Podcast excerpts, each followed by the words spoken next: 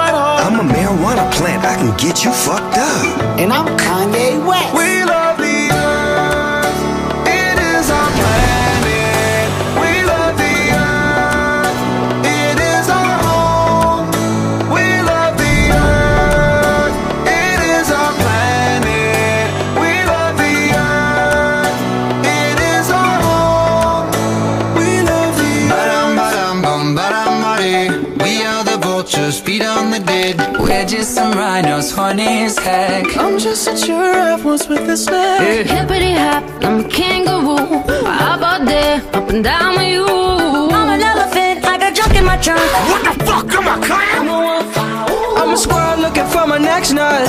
And I'm a pony, just a freak horse. yeah. But, uh,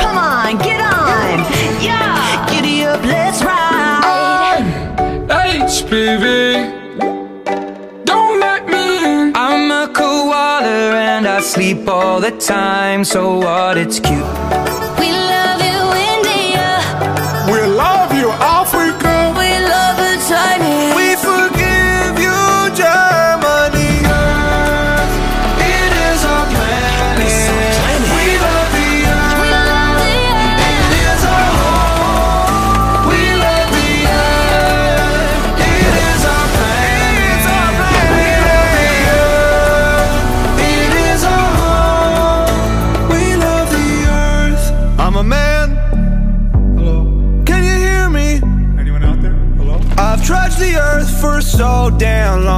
Still don't know shit.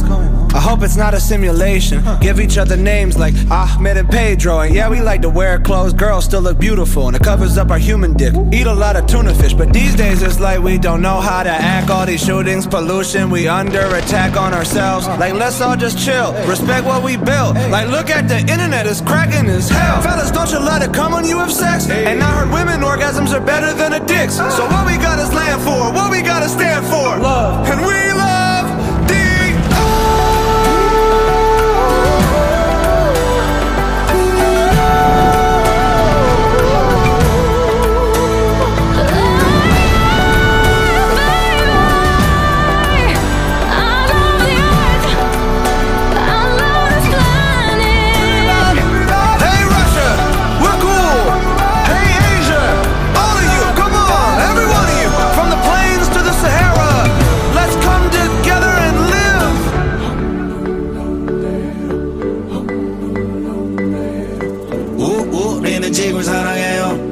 la tierra. Woman, I dicho. Come on, everybody. I know we're not all the same, but we're living on the same Earth. Have you ever been to Earth? Everyone who's listening has been to Earth, Ariana. We're not making music for aliens here. Are we gonna die? You know what, Bieber? We might die.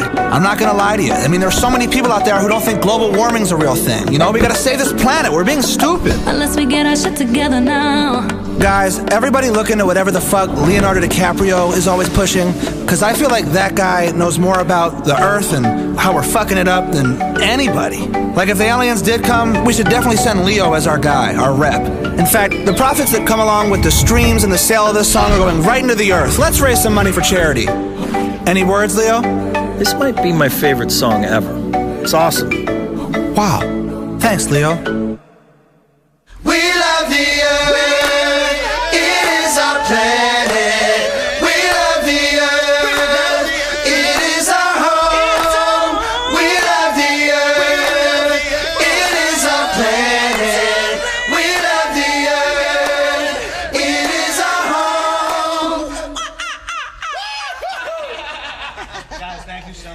Honestly, everybody, scientists are saying that we have about 12 years to turn this environmental crisis around or we're screwed. What do you say? You guys want to save the world? Of course you do. Go to the website, learn how we're going to do it. Muy buenas tardes, estamos aquí en su programa Refractados. Acabamos de escuchar la canción Earth de Lil Dicky y pues eh, les vamos a recordar nuestras redes sociales. Estamos en Facebook y en Spotify como Refractados. Los puedes escuchar aquí en Radio Tecnológico todos los viernes a las 7 de la tarde por esta estación, el 100.1 FM. Recuerden, Refractados en Facebook y en Spotify. El día de hoy tenemos un tema muy especial eh, un tema que es de gran importancia y relevancia en estos momentos y en estas circunstancias que estamos viviendo actualmente, es eh, energía solar en México. Y vamos a hablar largo y tendido acerca de qué es la energía solar y a qué retos y oportunidades nos enfrentamos actualmente eh, en México respecto a las energías renovables y a las energías limpias. Me acompañan en esta ocasión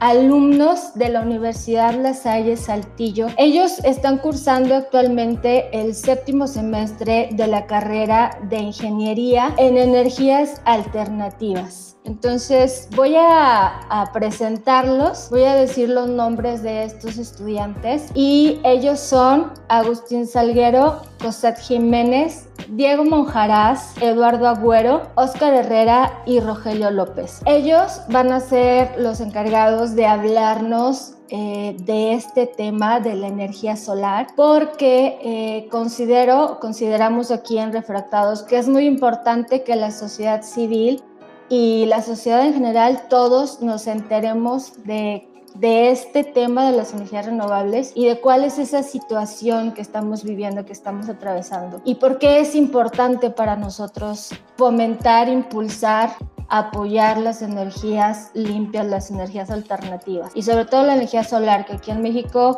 no me dejarán mentir los muchachos más adelante, tiene gran potencial en la energía solar. Entonces, bueno, vamos a comenzar. Quisiera arrancar con esta pregunta porque la verdad es que aquí en Saltillo eh, solamente la ULSA ofrece esta licenciatura. Me parece que es Investar también, pero no me quiero equivocar. Pero como licenciatura eh, la ULSA es la, la, universidad que ofrece esta carrera de ingeniería en energías alternativas. Entonces, chicos, esta pregunta es para quien quiera responderla. ¿Por qué decidieron estudiar energías alternativas? Hola, buenas tardes. Primero que nada, este, yo puedo contestar esa pregunta. Bueno, yo creo que todos sabemos que el hombre necesita la energía para poder realizar todas las actividades que pues que realizamos en el día a día. Entonces, las energías alternativas creo yo son el futuro porque es un paso a la evolución que tenemos que dar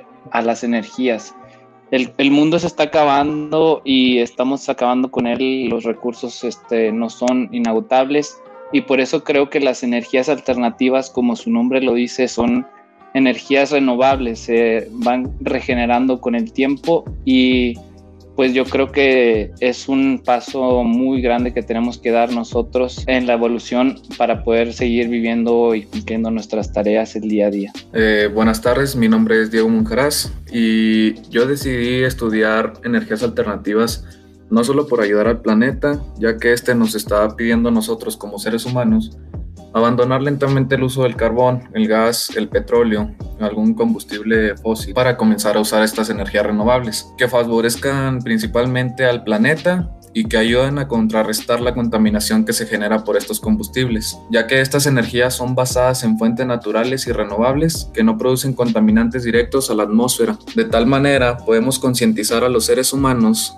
del uso de estas energías limpias y que sepan cómo pueden contribuir al planeta para contrarrestar los gases de efecto invernadero y favorecernos con el cambio climático. Ok, muchas gracias. Pues muy noble la razón, la intención y súper bien fundamentada eh, la decisión de estos chicos de estudiar esta carrera, muy necesaria y muy necesarios los agentes de cambio tanto ahorita como en un futuro. Tengo muchas preguntas, chicos, que hacerles. En Refractados siempre nos hemos orientado por explicar la ciencia, la tecnología. Y bueno, en este caso le tocó el, turno a la energía solar. ¿Qué es la energía solar, chicos? ¿Qué, ¿A qué se refiere o qué podemos decir que es la energía solar? Pues primero que nada, buenas tardes, mis, y muchas gracias por la invitación.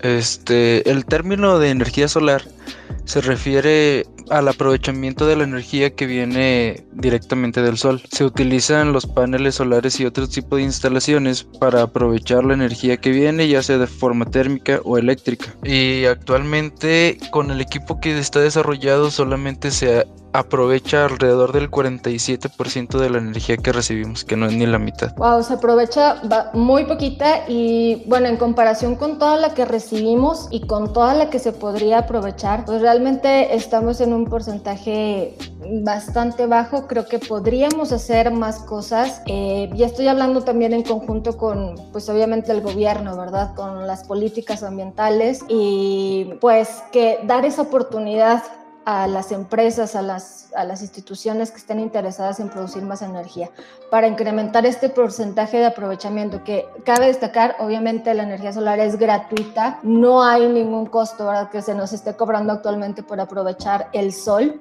Entonces es importante dejar eso en claro, ¿verdad? Que tenemos que aprovecharlo. Pero bueno, sabemos que la energía solar se produce y tiene la energía solar eh, un término y varios componentes. Entre esos componentes están los fotones. ¿Qué son los fotones? Así es, este, los fotones es la parte fundamental de la energía solar, ya que pues también otro nombre por el que se le conoce a los paneles solares son paneles fotovoltaicos. Este, el fotón es una es básicamente la partícula de la luz. Entre ella, entre esa partícula está la luz visible, la luz ultravioleta, la luz infrarroja, los rayos X, rayos gamma y entre, entre otras variaciones de la luz. La energía solar, basándose en, esto, en esta partícula, funciona de la siguiente manera. La celda fotovoltaica recibe los fotones que despide la energía el sol y en los y entre en la celda fotovoltaica se da este intercambio de energía liberando electrones y los electrones son los que al final llegan a un transformador y así de esa manera se produce la energía eléctrica. Excelente, muchas gracias Agustín. Yo creo que esta parte que comentó Agustín Salguero es fundamental para que todos entendamos este intercambio de electrones es el que al final eh, hace y produce la energía que va a dar a este transformador, que más adelante vamos a explicar y les voy a preguntar qué significa esto del transformador o cuáles son los componentes en un sistema fotovoltaico. Pero esta parte que explicó Agustín es muy importante fotones, electrones, intercambio igual a electricidad. Entonces, ¿cómo funciona? ¿Cómo es que funciona? Ah, bueno, es que esto ya no lo explicó Agustín. ¿Cómo funciona este panel solar? Bueno, eh, hay un componente que se llama eh, película de, silicio. Entonces, ¿nos puedes explicar un poco eh, cómo es que funciona este, este panel solar exactamente? Este, se aprovecha la energía del sol con la ayuda de los paneles este, que está compuesto, como ya dije anteriormente, con las celdas solares que son muy pequeñas y delgadas placas de silicio, como usted lo comentaba. Pero es un tipo de silicio dopado con electrones este, de carga negativa y tienen una capa de silicio dopada con huecos positivos. En estos semiconductores son, se llaman de tipo P y tipo N. Eh, respectivamente. Entonces, cuando la luz del sol llega, los fotones que la componen, que los componen, hacen que los electrones de carga negativa se vayan hacia los huecos y genera la diferencia de potencial eléctrica, que es de donde surge la corriente eléctrica. Excelente, muchas gracias. Este, y bueno, y dentro de todo esto, ¿cuáles son los componentes de un sistema fotovoltaico? Porque hablaste ahorita tú que también se le pueden llamar panel fotovoltaico a los, a los paneles solares y cuáles son los componentes. Quisiera eh, decirle a, pues a las personas que nos están escuchando que esta energía solar se puede aprovechar en nuestras casas. O sea, si lo vemos de manera como muy directa y un uso rápido de instalación. En su casa pueden poner paneles solares, pero estos tienen unos componentes que pues es necesario que nosotros sepamos cuáles son. ¿Cuáles son estos componentes de un sistema fotovoltaico? ¿Me puedes responder, Agustín? Claro que sí, los componentes este, más importantes es para el funcionamiento correcto, para empezar, es el módulo solar o la celda fotovoltaica que esta contiene los paneles solares. Esta va conectada a un controlador para estar midiendo la, la radiación y la, la intensidad que va llegando que va recibiendo, perdón, de energía eléctrica del sol. Este controlador a su vez va conectado a una batería para almacenar la energía que está recibiendo cuando no es utilizada y la energía finalmente, digo, la batería finalmente va conectada a un inversor de corriente, ya que nos llega de, el panel solar despide electricidad de corriente directa y como este no sé si lo sepan pero en los hogares y en la mayoría de lugares se, utiliza la corriente alterna entonces con el inversor este ya transforma la corriente directa en corriente alterna para que podamos utilizarla en, lo que necesitemos. Excelente, muchas gracias em, Agustín. Y al inicio mencionaba yo un poquito acerca de que es importante hacer esta transición a las energías alternativas y a las energías limpias. Mencionaban también los muchachos que, que estudiaron y quisieron eh, estudiar esta carrera pues para ayudar al medio ambiente pero quisiera que alguien me explicara cuál es el impacto ambiental de las energías que actualmente estamos utilizando, las energías convencionales o las energías fósiles, y de qué manera creen que ayude al medio ambiente utilizar e implementar la energía solar. Bueno, primero que nada, buenas tardes a todos. Muchas gracias por la invitación. Y creo que este es un tema muy importante porque cuando hablamos del impacto ambiental, intrínsecamente hablamos del impacto al ser humano, ¿no? Todo lo que afecte al medio ambiente nos afecta a nosotros. Y hoy en día la problemática más grande a la que se enfrenta la humanidad es el cambio climático. Gracias a la contaminación, gracias a la sobreplastificación, a las emisiones de gases de efecto invernadero. Y todo eso tiene origen antropogénico. Todo esto nosotros lo hemos causado. Bueno, no nosotros, la humanidad en sí. México es el quinto mayor emisor del mundo de dióxido de azufre.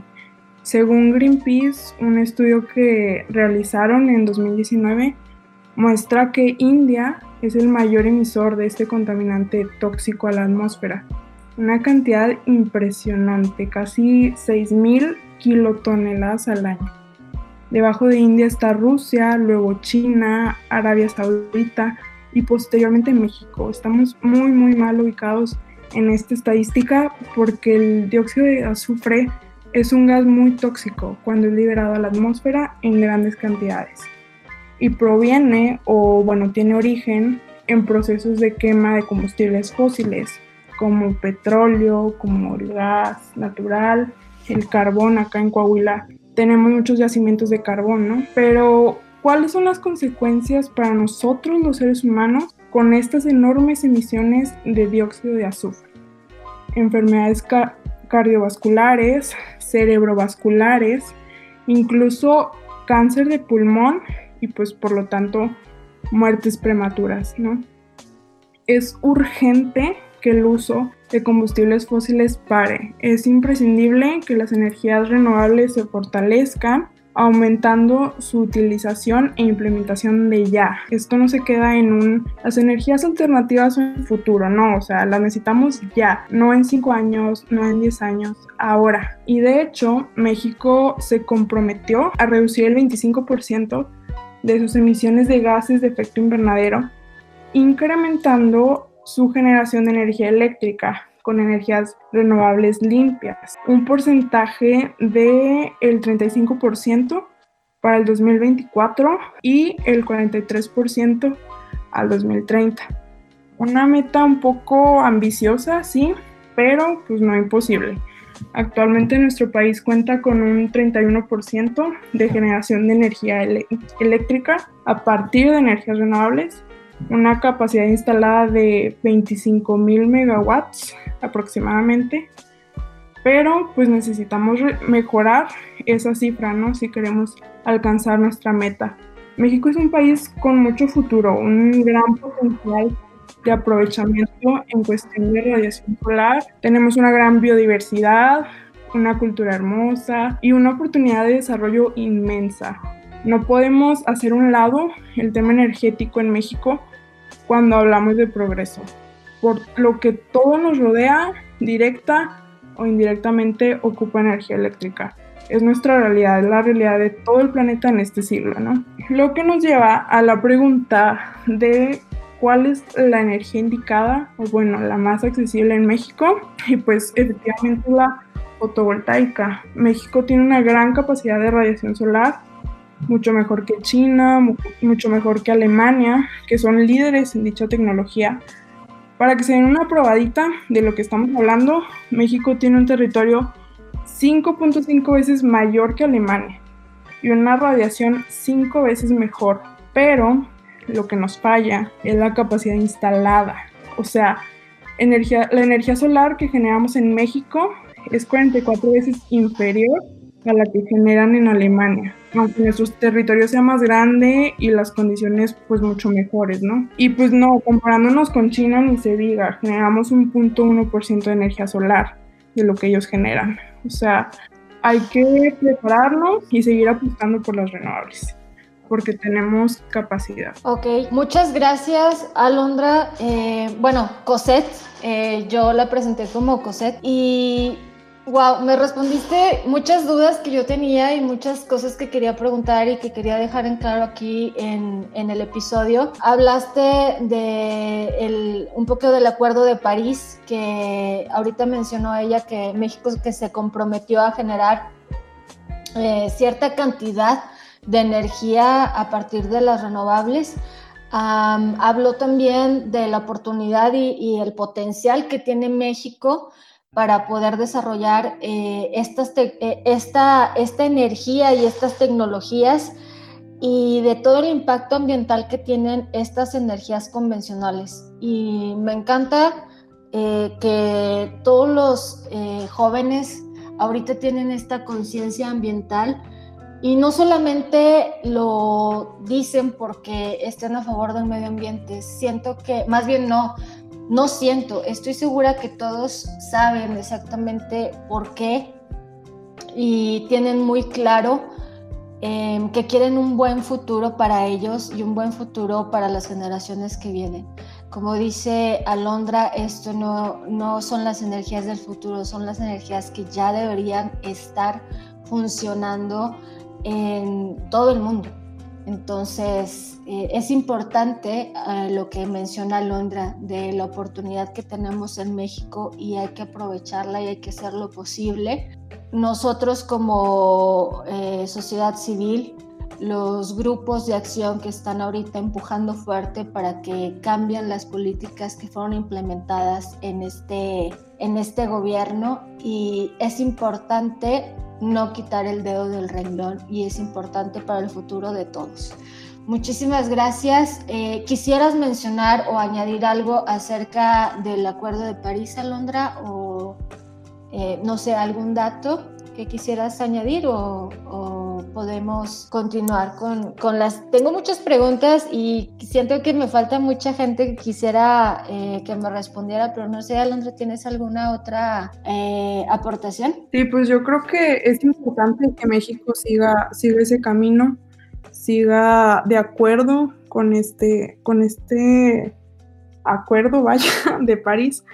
Es, y pues eso, ¿no? Hay que, hay que seguir en este camino y yo creo que las energías renovables sí son parte de la solución. Entonces me voy a seguir con las siguientes preguntas. Es, ya hablamos mucho de paneles solares, del cambio climático, pero ¿qué debo hacer yo si quiero instalar paneles solares en mi casa, en mi residencia, en mi empresa? ¿Qué es lo que debo considerar o qué, qué debo hacer si quiero instalar paneles solares? Bueno, mis, este, en el caso de que se busque instalar, ya sea en un hogar, en un negocio, en una empresa, este, su propio equipo de generación fotovoltaica, primero que nada se tiene que verificar que el terreno, la ubicación esté con las condiciones necesarias, este, óptimas para poder este, instalar el equipo. Ya dijimos este, lo que las, las partes del equipo que se necesitan este, y también tenemos que estar enfocados en, en saber cuánta es la energía que podemos aprovechar en el área donde queremos hacer la instalación del equipo.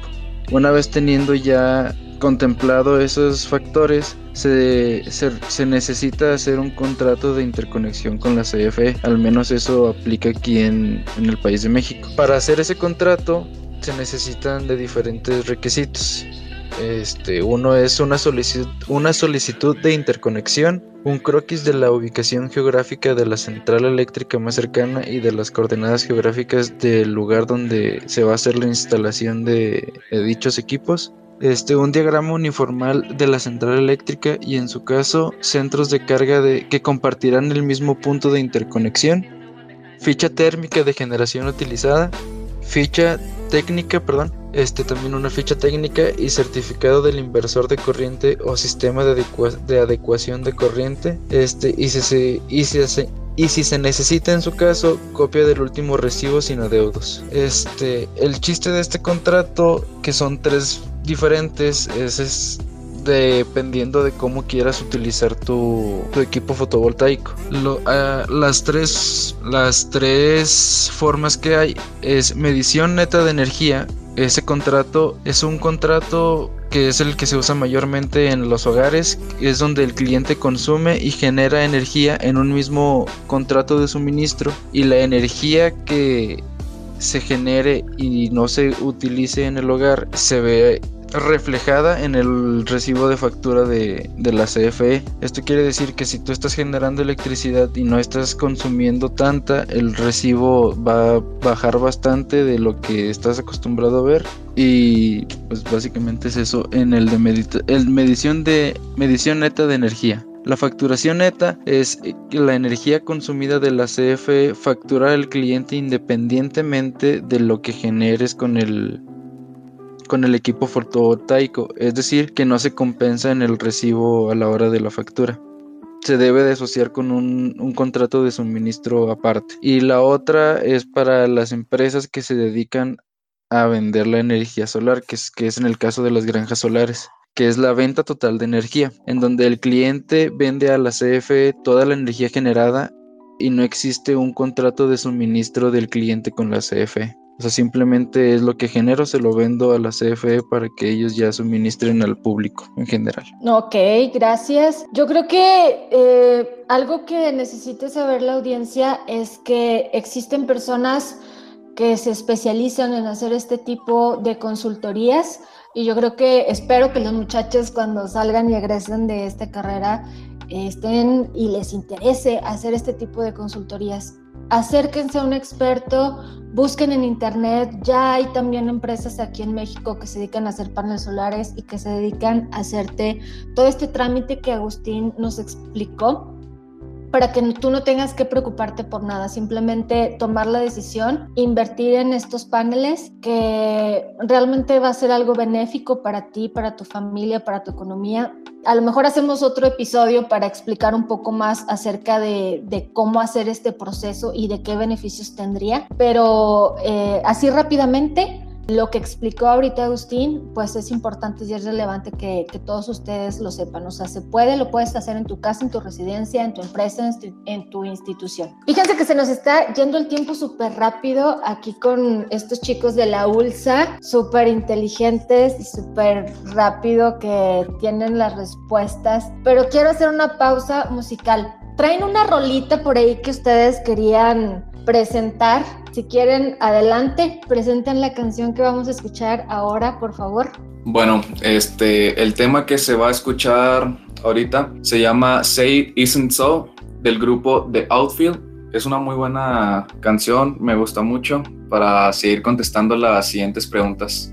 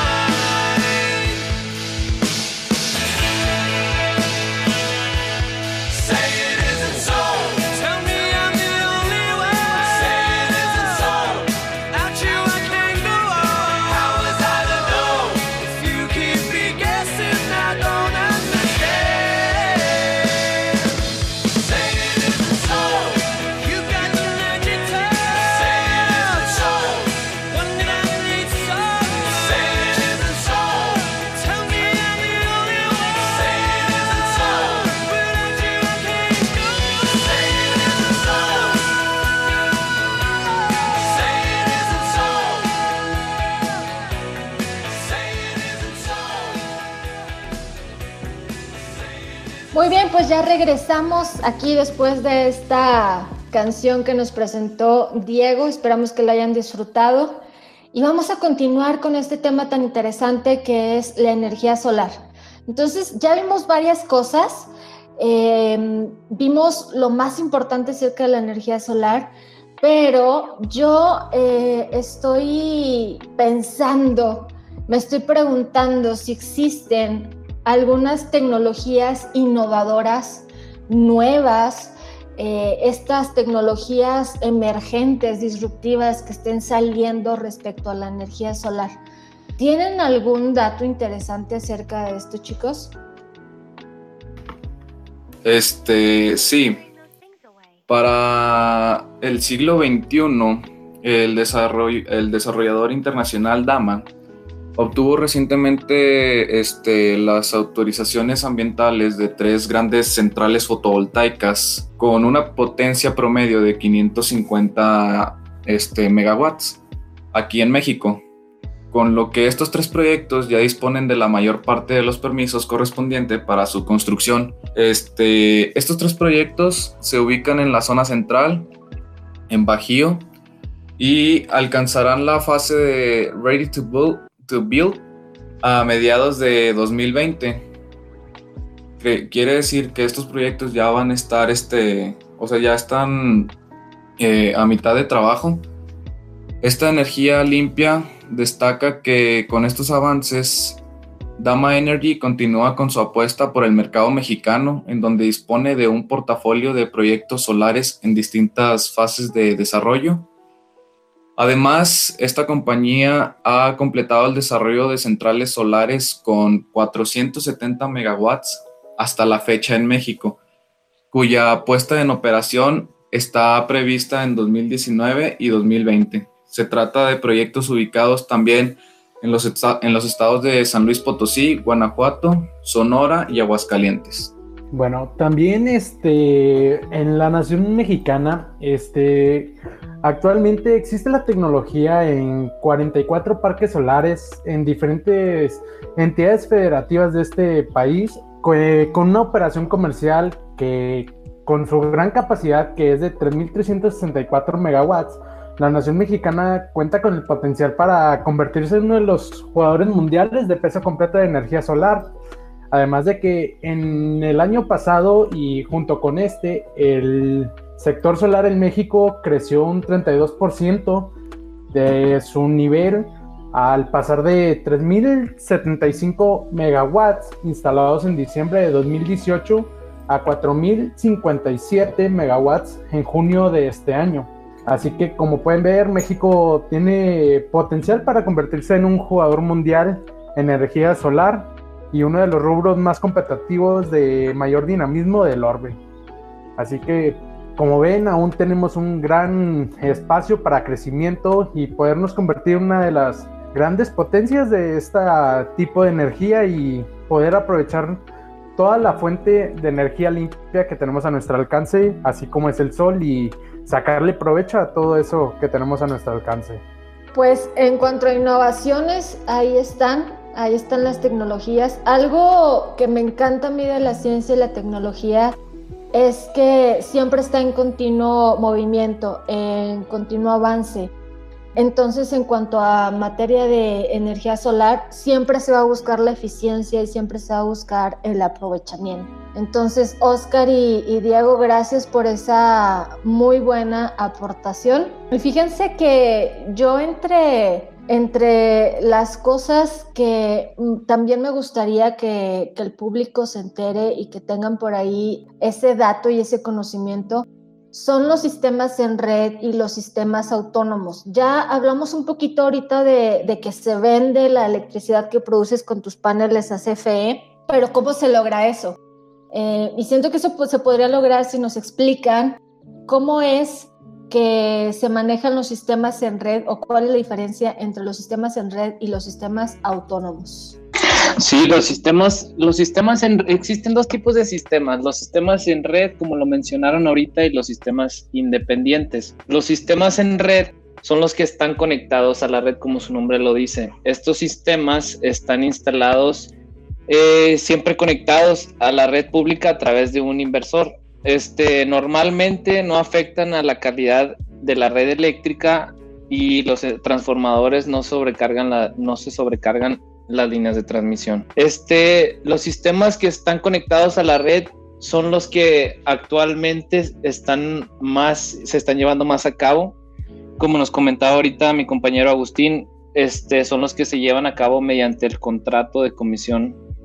Tú firmas y haces un contrato con Comisión Federal para poder venderles la energía que, produce tu sistema y ellos después te regresan la energía que tú ocupas. Esos son los sistemas en red y se componen de pues, los paneles solares que están conectados a la red mediante un inversor y luego después comisión se encarga de poner un medidor bidireccional, que así se llama, que lo que hace básicamente es contar la energía que tú produces y luego después contar la energía que tú usas.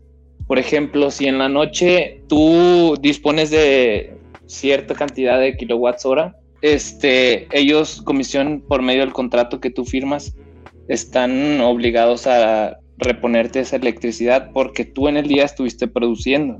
Y los sistemas independientes son sistemas que, pues como su nombre también lo dice, están independientemente conectados mediante baterías. Estos están en los, por lo general están en ranchos o en lugares donde no, donde no hay, pues red eléctrica, donde no podemos conectarnos a la red eléctrica. El problema de estos sistemas es que todavía no se llega a la, pues todavía no se descubre un método que sea rentable para poder almacenar la energía y es uno de los problemas que enfrentan las energías renovables debido a que las baterías y todo eso, pues aparte de que son un gran contaminante, la forma en que los fabrican y al desecharlas, pues son extremadamente caras. Entonces hace que los sistemas sean, pues sí, llegan a, costar mucho y después ya no sean rentables.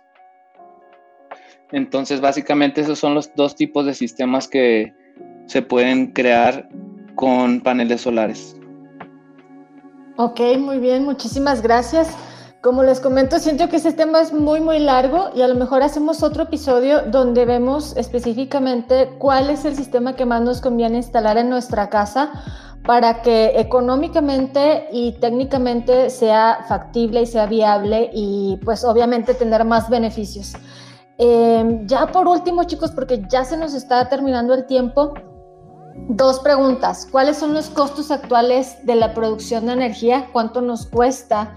o cuál, cuáles son los costos aproximados para producir la energía solar y qué pasa una vez que se hace el desmantelamiento de las instalaciones solares. Se recicla el material, se tira el material, ¿a dónde va a dar ese material? No sé, ¿quién me quiera responder esto, por favor? Claro, mis, yo le puedo responder este, sobre el tema de reciclaje de módulos fotovoltaicos. Yo consulté de un noticiero alemán, BW, es un canal de YouTube, en el cual dice que el material principal reciclable es el marco de aluminio. Landbell es una empresa que ofrece un servicio de reciclaje y su, su, logística pues consistiría en un registro y un pronóstico de los módulos de cada tipo, así como el volumen. Uno de los mayores clientes es Yawi, una empresa de paneles solares, y una frase que me quedó mucho es de que el suministro de energía limpia no solo impacta el uso de paneles fotovoltaicos y centrales eólicas, sino también que puede, o sea, qué pasa después de este producto. Algo referente a, a la economía circular. Un, dato interesante es de que se calcula que se va a reciclar unas 150 mil toneladas hasta el 2030 y que un factor que se espera es el agregado del reciclamiento en el costo total. Esta cuestión es algo que, que esperemos que el cliente aún así decida invertir en estas energías y investigando más a fondo en la página de Solar, eh, nos dice que sí es muy factible reciclar los paneles fotovoltaicos porque están hechos principalmente de vidrio y aluminio, que son materiales que se reciclan fácilmente, pero el problema son los otros materiales como el silicón, la plata, la hojalata, esos todavía no se, se pueden reutilizar eh, por completo. Y en cuanto a la economía circular, pues aquí se estima que los residuos de los paneles fotovoltaicos, compuestos principalmente de vidrio, podrían ascender a 78 millones de toneladas en escala mundial para el 2050. Entonces, si esto se inyecta de nuevo a la economía, como habíamos mencionado, la economía circular, el valor del material recuperado podría superar 15 millones de dólares en, en el 2050. En cuanto al otro tema de los costos, en la página de la CFE, esto es un dato que puede checar cualquier persona, se, se pueden ver los consumos básicos que está a .85 pesos por cada uno de los primeros 75 kilowatts hora. En consumo, consumo intermedio está a un peso con 28 por consumo de los siguientes 65 kilowatts hora. Y consumo excedente son los 3 pesos por cada kilowatt hora adicional a los anteriores. Eh, mi grupo eh, de energía solar estamos haciendo un proyecto en Alondra, Agustín y yo, y aquí tenemos unos precios este, aproximados de unos de los de las partes más importantes de un sistema fotovoltaico, como es el panel fotovoltaico, un costo de 45 dólares, un inversor que tiene un costo de 532 dólares, microinversores que son de 170 dólares, caja de protección para bifásico 220 eh, cuesta 98 dólares, la estructura para el panel fotovoltaico es de 21 dólares por panel. Y carrete de cable a tierra eh, 0.85 centavos. Y los conectores MC4 que es un dólar con 66 por par. Eh, pues esto sería algo que podría beneficiarse con el tiempo porque con, continuamente está surgiendo la tecnología solar y, es más económico. Gracias, Rogelio. Yo creo que algo que cabe destacar ahorita que, que, mencionamos los costos es que debido a la pandemia, lo que estamos viviendo, eh, los costos de las energías eh, renovables, de la energía solar específicamente, se han reducido. Eh, como bien menciona Rogelio, conforme va avanzando la tecnología y como, conforme se van eh, investigando y haciendo eh, experimentos con nuevos materiales, pues se va abaratando el costo de esta energía. Sí es uh, una inversión fuerte inicial, pero eso con el paso del tiempo se va recuperando y la verdad es que pues yo creo que el, costo ambiental que tiene el utilizar combustibles fósiles, a, a, pesar de que son, entre comillas, más baratos, pues no se compara con los beneficios que tendríamos al utilizar energía solar. Ya se nos está terminando el tiempo. Yo les agradezco muchísimo a estos alumnos de la Universidad La Salle Saltillo que pues hicimos el esfuerzo, obviamente eh, por cuestiones de pandemia lo estamos haciendo todo virtual, pero aquí estamos reunidos y estamos eh, dando de nuestro tiempo para darles a conocer este tema tan importante. Y ellos, como ustedes pudieron escuchar, eh, se están preparando, se están preparando bien y tienen muchísima información, muchísimo conocimiento técnico Ellos, eh, ahorita como mencionó Rogelio, están haciendo varios proyectos y en cada uno de esos proyectos ellos son responsables de verificar y de gestionar todo lo que tiene que ver con un proyecto solar. Los costos, eh, los tiempos, eh, los recursos humanos y todo lo que se necesita para echar a andar un proyecto solar. Entonces, apoyemos a las juventudes interesadas en el medio ambiente, apoyemos estas carreras de energías alternativas, apoyemos a la juventud y sobre todo entendamos que estamos todos en el mismo barco, estamos todos viviendo en el mismo planeta y necesitamos urgentemente adoptar esta transición en materia energética y también como ciudadanos somos responsables de estar pendientes de las políticas, de los cambios, de las leyes que se estén tratando eh, en materia ambiental.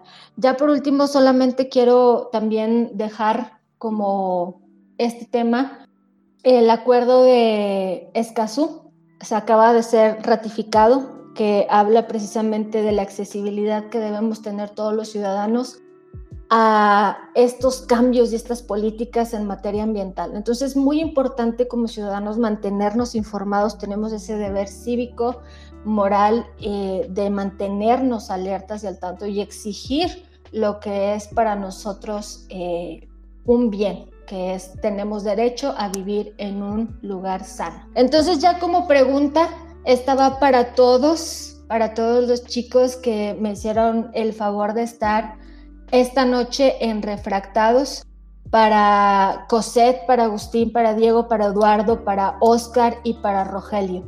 ¿Qué le dirían a los jóvenes que quieren estudiar esta carrera de ingeniería en energías alternativas. ¿Qué ventajas, qué desventajas puede tener chicos ya como cierre? Cuéntenme.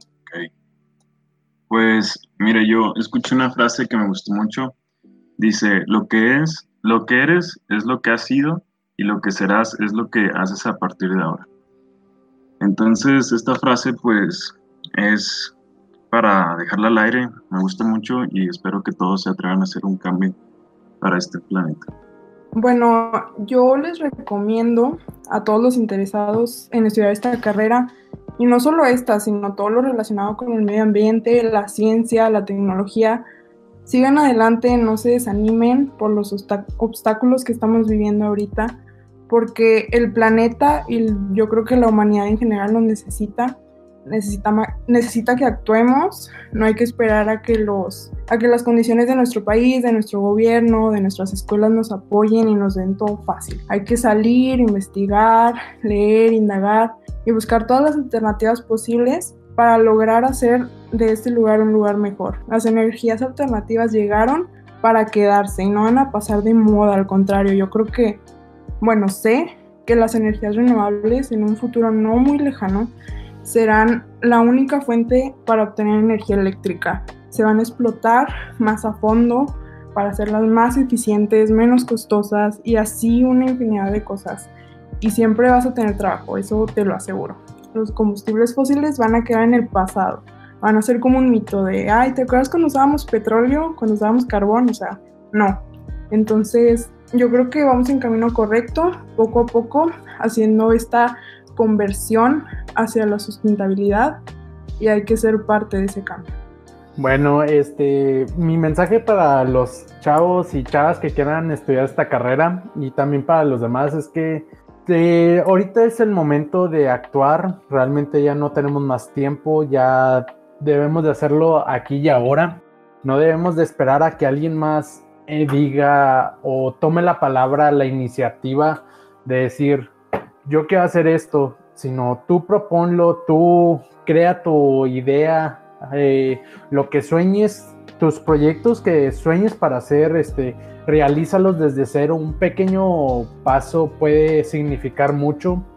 Creo que los que estamos aquí iniciamos con ese sueño y estamos aquí para lograrlo. De cualquier cosa realiza un gran cambio y les deseo toda la suerte del mundo y aunque no se dediquen a esto o a un plan o carrera de, ecología, por así decirlo, creo que una pequeña acción en casa con difundir la palabra con tus amigos, con tu familia, puede significar un cambio para los demás y crear algo más grande.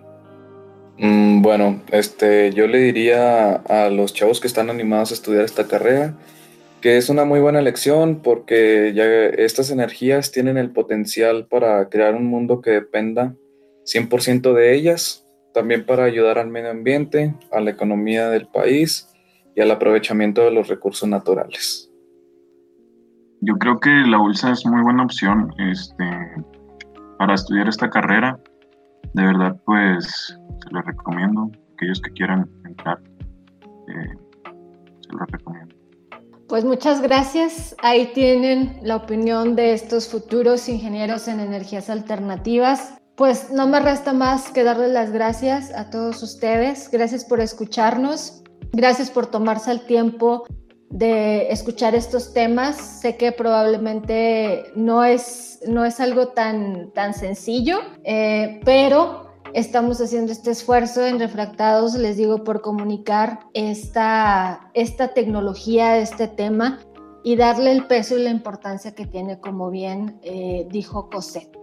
Y como dice Rogelio, eh, si están interesados en estudiar esta carrera y muchas otras más, acérquense a, a la ULSA vean, entren a su página, vean los planes de estudio y tengan la certeza que van a, van a entrar a una muy buena universidad si les interesa estudiar energías alternativas. Muchas gracias a todos por escucharnos. Nos vemos el próximo viernes a las 7 de la tarde por aquí al 100.1 FM. Gracias a todas las personas que hacen posible la transmisión de este programa y gracias también eh, pues por estar aquí cada semana con nosotros refractados, acuérdense, en Facebook y en Spotify. Si quieren escuchar más temas de ciencia, de tecnología, de arte, de cultura, síganos en redes sociales, también por ahí posteamos eh, datos interesantes. Y bueno, eso ha sido todo por el día de hoy. Gracias y cuídense, cuídense mucho todos, cuiden a su familia. Eh, acuérdense que estamos viendo una situación que nunca antes habíamos vivido es normal sentirnos a veces angustiados, a veces con miedo, pero es importante mantener la calma y es importante seguir las recomendaciones de salubridad y de higiene. Gracias, nos vemos hasta luego. Esto fue Refractados.